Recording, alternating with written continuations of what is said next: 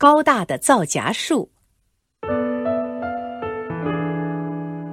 在我们学校前面有一块大约三十步见方的空地，这块空地后来成了我们的小操场。在这个操场的东边，有一棵很高很大的皂荚树。好大的皂荚树啊！我们六个小同学手拉着手才能把它抱住。好茂盛的皂荚树啊！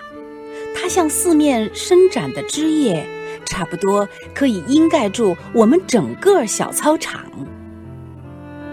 皂荚树的叶片是小小的，有点儿像槐树的叶子。小小的叶子一串串、一层层，长得密密麻麻。结成了一顶巨大的绿色的帐篷。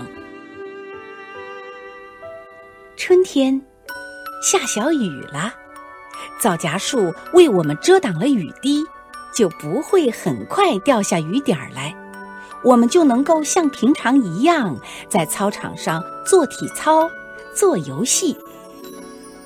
夏天，暴烈的太阳当头照，有了皂荚树的遮挡。烈日就只能投下星星点点的光斑，我们活动在操场上，觉得格外凉爽。秋天，皂荚树上许许多多的皂荚成熟了，那样子就像常见的大扁豆。高年级的同学爬上树去，用带钩子的小竹竿把皂荚勾下来。小同学呢？把它们捡进筐子里，交给老师。每天，老师用皂荚熬了水，盛在脸盆里。上完课，我们的手上沾了些墨水，用皂荚水一洗，就又白白净净了。劳动过后，我们的手上、胳膊上满是土，满是泥，用皂荚水一洗，就又清清爽爽了。冬天，皂荚树落叶了，枯黄的小叶子打着旋儿，不断的飘落，在地上铺了一层又一层。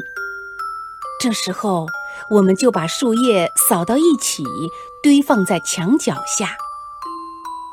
记得有一天，天气很冷，同学们欢叫着点燃了一堆树叶，青烟袅袅。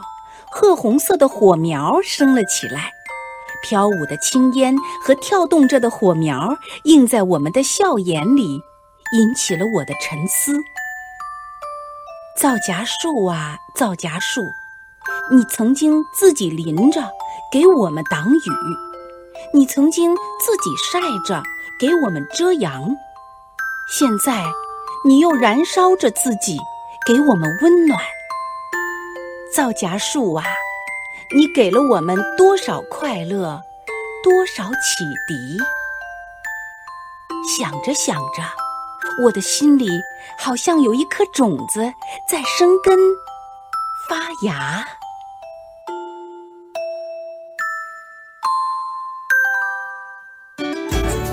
更多课文，请关注微信公众号“中国之声”。